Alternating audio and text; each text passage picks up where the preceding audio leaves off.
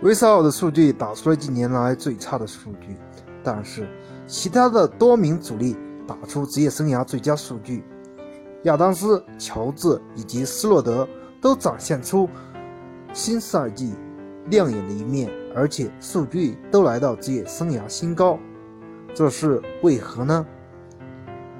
第一点，乔治重回巅峰，威少不用大包大揽。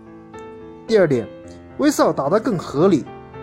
今年威少已经拿到职业生涯第一百零八次三双，成功超越了篮网名宿基德，位居历史第三位。本赛季威少很明显改变了自己的打法，他自 MVP 赛季以来，场均出手分别是二十四次、二十一点一次，到本赛季最低的十九点三次。他减少了大量的中距离干拔以及。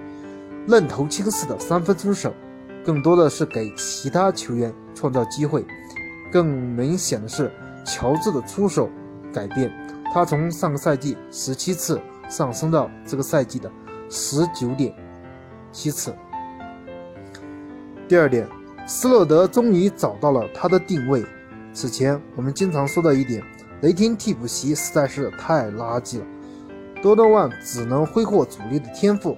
但本赛季引进了斯洛德以及诺埃尔，雷霆替补席再也不是联盟垫底的水准，能够不给主力挖坑，甚至有时候还能进一步扩大优势。